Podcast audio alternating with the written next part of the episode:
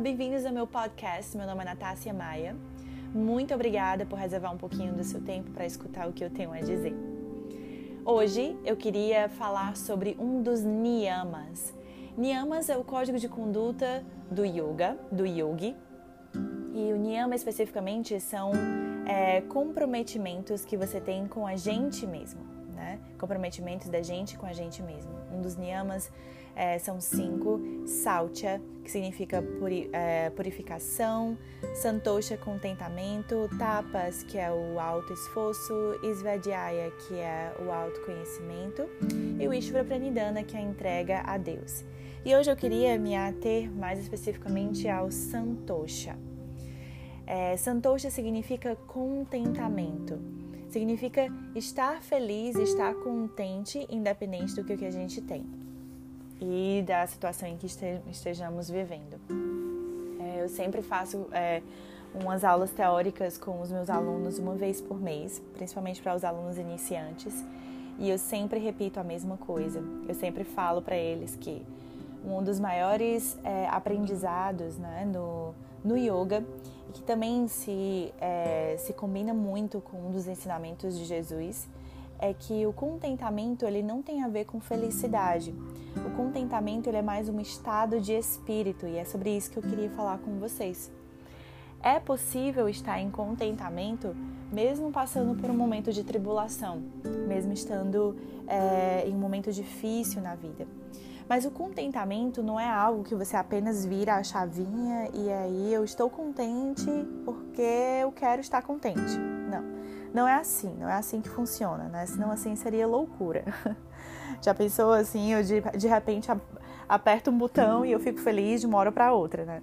Não, o contentamento, assim como a nossa prática de yoga, nossa prática diária, é algo que a gente tem que ir construindo de pouquinho em pouquinho. É, uma das minhas terapias, né, com a minha psicóloga, ela falou algo que me marcou muito. Ela disse que os nossos comportamentos, né, a maneira como a gente se comporta, elas são como mensagens criptografadas na nossa mente. Então, uma vez ela, ela, é, ela é colocada por alguma situação, pelos nossos pais, ou de uma, de uma é, na nossa infância, né? De alguma maneira, essa informação ela entra dentro da gente e meio que, que se a gente perceber, a gente repete esses padrões, né? Em diferentes momentos da nossa vida. Então, é assim também a nossa relação com o contentamento. Se uma vez a gente aprendeu que para estar contente, para estar num estado de, é, de coração grato, né, para você sentir aquele êxtase, você precisa ativar alguma coisa, você precisa alcançar alguma coisa, né, você precisa obter algo. É, muito provavelmente você vai repetir esse padrão em todas as áreas da nossa vida, né? E a gente vai sempre manter, é meio, meio que é, um pouco repetitivo, né? Acho que várias pessoas já falam sobre isso, mas eu acho que nunca é demais a gente tocar nesse assunto de que a felicidade ela está contida nos pequenos detalhes da nossa vida e na nossa rotina. Mas hoje eu queria compartilhar com vocês é, um, de maneiras práticas, né? Que eu trago para minha vida para que a gente possa mudar essas mensagens que a gente colocou no nosso cérebro, né? Para a gente é, criptografar novamente esses padrões mentais e a gente possa entender e ver a vida de uma maneira é, mais, como é que eu posso dizer, leve, né? E possa viver esse contentamento, esse estado de espírito, né, de gratidão e de felicidade independente das situações. Eu gosto de, de dizer que o contentamento é também como se fosse um músculo, né? Não é que de repente você quer levantar uma geladeira e aí você, só porque você quer levantar uma geladeira, você vai lá e levanta. Não. Você precisa trabalhar esse músculo, né? E aí ele vai de pouquinho em pouquinho, né? De um, dois, três quilos, aquele músculo específico, assim como também na nossa prática, a gente vai construindo de pouquinho em pouquinho até que essas posturas vão ficando cada vez mais. É, é, como é que eu posso dizer, complexas, e aí você vai entendendo que seu corpo vai ficando mais forte para você ir lá e dizer, não, eu sou capaz de levantar essa geladeira, né? Então, da mesma maneira, a gente vai construindo esse contentamento de pouquinho em pouquinho, né? A gente vai diariamente é, fazendo o nosso corpo e a nossa mente entender que a felicidade ela está presente ali. Então, para isso, a gente precisa fazer a gente entender que a gente está feliz. Para a gente fazer a gente entender, a gente precisa estar presente, né? Então, é, eu até compartilhei com os meus alunos um dia desse, eu disse assim, se subir no tapete, respirar sua primeira inspiração, suas primeiras saudações ao sol, é o momento que te faz feliz, reconheça, abra sua boca e fale. Esse é o momento que um momento de felicidade da minha vida. Se no momento que você está ali acariciando, acariciando o seu cachorrinho, o seu gatinho, é, ou então que você está cuidando das suas plantinhas e é o momento que te traz felicidade, reconheça isso. Fale para alguém: esse é o momento que me traz felicidade. Eu sou feliz agora. Né? Se estar em família, se comer a sua comida preferida, andar na praia ou aproveitar um dia de sol, é, são coisas que te faz feliz Diga para você mesmo, reconheça. E ao mesmo tempo, logo que em seguida que você reconhecer que você está vivendo esse momento de felicidade, fale para Deus, eleve esse pensamento para quem você para quem você se conecta, né?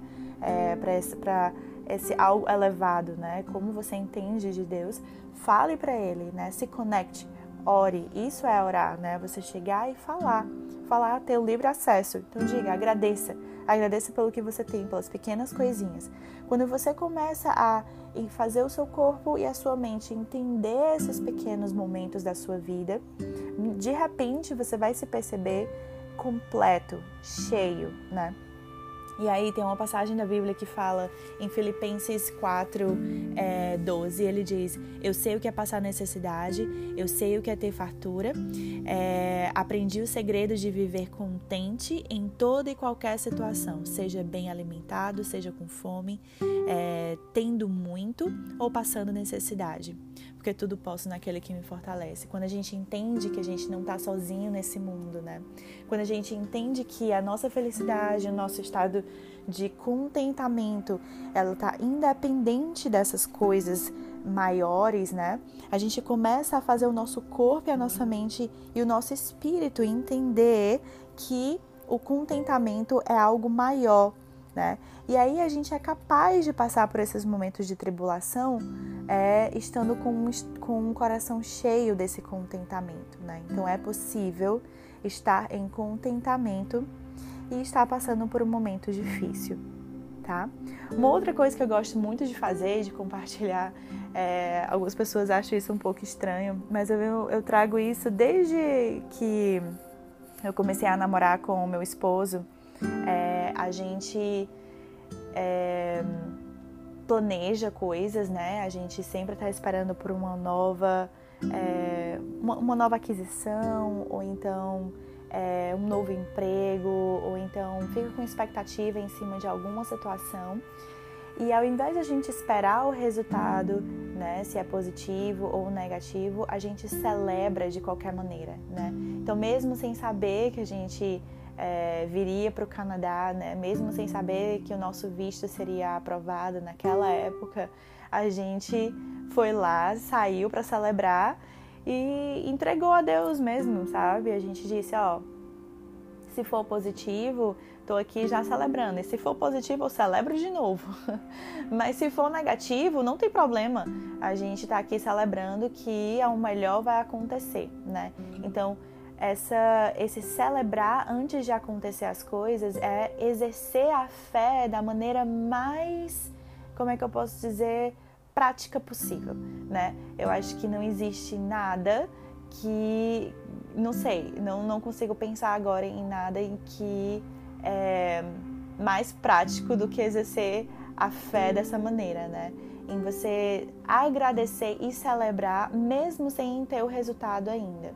Ah, Natácia, mas eu tenho medo de me frustrar. E se não acontecer? Tudo bem.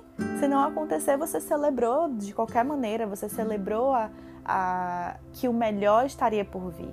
Né? Você celebrou e você entendeu que se não foi da maneira como você sonhou, vai ser de uma outra maneira, melhor ainda, e que, vai, que você vai entender melhor depois. Talvez você não tenha a resposta de tudo agora e tudo bem por isso, né? Então isso também é uma ótima maneira da gente saber lidar com essas frustrações, né? É, gente não ter medo de se frustrar, porque as frustrações elas vão acontecer, tá? os momentos maus vão acontecer. Então, essa falsa positividade também não é legal, não é, é sustentável, né? A gente achar que vai estar bem o tempo inteiro. Por exemplo, trazendo para nossa prática, né, em cima do tapete, é uma das coisas que eu tenho mais dificuldade, assim, quando alguém me pergunta, Natácia, qual é, o, qual é a coisa mais difícil que você acha na sua prática? Aí eu, eu sempre falo que é, é saber lidar com esses altos e baixos, porque é muito natural, né? A gente está no momento, é, pelo menos eu não sei se você já percebeu, mas a minha prática, eu, eu, eu, percebo que eu tenho uma prática muito cíclica, tanto dentro de um mês, né, baseado no meu período menstrual, como na vida mesmo. Né? Então, por exemplo, baseado no meu período menstrual, eu sempre percebo que depois da minha, do que eu tiro os dias de folga, né, que a gente tira os dias de folga na, nos três primeiros dias da menstruação, é, Logo em seguida, eu percebo o meu corpo muito mais forte, eu percebo que é, se for para eu ganhar a postura, vai ser mais ou menos naquele período ali, as duas semanas logo depois do meu período, logo depois que eu, que eu tirei essas folgas. E aí, logo em seguida, eu começo a perceber uma, uma, uma decaída, né? Não é que é, é, que a minha, o meu corpo ele vai ficando mais cansado e aí eu começo a ficar de TPM e aí eu começo a perder um pouco os meus bandas, e aí eu percebo que já naquela semana, antes da minha menstruação chegar, eu já sinto aquela prática um pouco mais pesada, um pouco mais sofrida, né? E aí entender esse ciclo é legal também para você aceitar, né? E aceitar aquele dia de prática e dizer assim, ah, eu tô assim por causa disso. Traz um autoconhecimento assim como da vida como um todo, né? A gente tá naquele período, né, de, de que tudo tá no lugar, de que a gente tá com um, uma organização de horário boa e a gente tá conseguindo praticar e fazer tudo direitinho e tal. E aí de repente algo acontece porque a vida é assim, né? E algumas peças saem do lugar e você tem que reorganizar e aí as coisas ficam meio truncadas e às vezes você perde uma postura e é uma postura que você estava acostumada a fazer, você já não, não consegue entender por que, que você não faz mais. E aí o seu corpo também vai mudando com a evolução da, dessa sequência, né? Às vezes o corpo fica mais aberto, né, mais flexível e aí as posturas de força você fica com mais dificuldade ou o contrário, você vai ter que trabalhar um pouco mais de força e as posturas que precisam de mais flexibilidade, elas vão ficar um pouco mais truncadas. Então, essa, esse é, ups and down, né, dentro da prática, é uma das coisas que eu tenho mais dificuldade de, de lidar, né, de, de não me apegar só aos momentos bons e entender, poxa, essa prática foi boa mesmo que não esteja dentro das minhas expectativas, né? E assim é na vida, né? Assim é na vida. Se a gente entender, abrir espaço para os momentos difíceis da vida, ao invés de ficar sempre combatendo, né? Sempre, ah, não, negando, né? Vai ser mais fácil da gente saber lidar com esses, com esses momentos, né? A gente aceitar e passar por essa tribulação, pelo momento de deserto, com o coração mais tranquilo, né? E com, com a mente mais preparada. Outra coisa que eu gosto muito de, é, de comentar, né? é que se a gente começar a entender que a nossa mente, né, a nossa saúde mental, ela faz parte do nosso corpo, e se a gente entender que para que eu tenha um joelho saudável, eu preciso ter hábitos saudáveis para, para que meu joelho não tenha uma lesão, da mesma maneira é a nossa mente, né? A nossa mente, ela é, se a gente tratar ela como parte do nosso corpo, como algo que não é invisível, mas algo que, que a gente pode tocar mesmo, como por exemplo, se eu é, é, se eu sei que se eu continuar me alimentando mal, eu vou ter problemas no meu estômago, ou se eu perceber que, por exemplo, é, eu forçar o meu lótus e meu quadril não estiver aberto, vou machucar o meu joelho e a lesão vai acontecer. E se a lesão chegar, eu vou precisar tratar e ter paciência com essa lesão. A mesma coisa com a nossa mente, né? A gente precisa construir esses pequenos detalhes da nossa vida para que a gente é, uma, essa nova maneira de pensar, essa nova maneira de lidar com a vida, para que a gente possa manter a nossa mente saudável, para que a nossa mente não se lesione, né? E uma vez que a nossa mente se lesione, se lesione, se a gente perceber que a nossa mente está lesionada no sentido de a gente não encontrar felicidade em nada, é preciso procurar ajuda, né? Assim como se você está com alguma lesão no seu joelho, você precisa procurar um fisioterapeuta, você procura um médico. Da mesma maneira, se você sentir que tem algo de errado, né, nesse estado de felicidade, você precisa procurar alguém para que possa te ajudar a passar por essa lesão, né, que é uma lesão nesse caso que é algo mais invisível, né, mais subjetivo, né, que é a lesão lá da mente. E a gente, assim como a gente cuida do nosso corpo, a gente precisa cuidar do nosso estado mental, nosso estado emocional, né? E isso não é como uma, uma pílula mágica, é prática, é todos os dias. Assim como a gente está cuidando da nossa, da nossa prática, a gente precisa cuidar também em ter, em reconhecer esses momentos de felicidade e de preencher a nossa vida de algo maior, entendendo que essa felicidade, esse contentamento, ele independe das situações da vida, né? Mas ele está mais associado a o, talvez o desapego dessas, desses momentos da vida e entender que existe algo maior que vai nos dar força, que vai nos inspirar, que vai estar com a gente, que vai que não há nada, nada que a gente passe na vida que a gente não possa suportar, né? Porque a força não é só da gente, a gente não precisa passar por isso sozinho, né? A gente pode, a gente precisa compartilhar com alguém, a gente precisa entender que existe algo maior, né? Que a gente pode também contar com. É, e, e aqui eu queria deixar esse meu pensamento sobre santosha e contentamento. Eu espero que é, essas, essas práticas né, de reconhecer, falar, afirmar que você está vivendo um momento de felicidade é, te ajude, é, celebrar mesmo que você não tenha a resposta, algo que esteja por vir ainda, seja algo que você possa exercer a sua fé e também procurar entender que o seu que a sua mente ela é parte do seu corpo e que você precisa cuidar para que ela não se lesione, né? É, tenha te ajudado de alguma maneira, tá? Muito obrigada se você escutou até aqui. É, nesses primeiros momentos, nesses primeiros episódios, eu vou fazer episódios um pouco mais curtinhos para que você possa ir entendendo mais ou menos qual é a intenção que eu quero trazer para o meu podcast.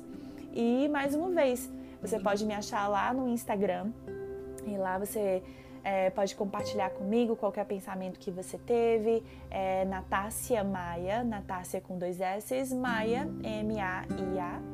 E pode me mandar um DM, pode me, me compartilhar alguma coisa que veio ao seu coração durante quando você estava escutando esse episódio, ou pode me sugerir alguma coisa para que eu venha compartilhar aqui com vocês, tá? Muito obrigada. Fiquem com Deus. Espero ter vocês por perto nos próximos episódios. Um grande beijo.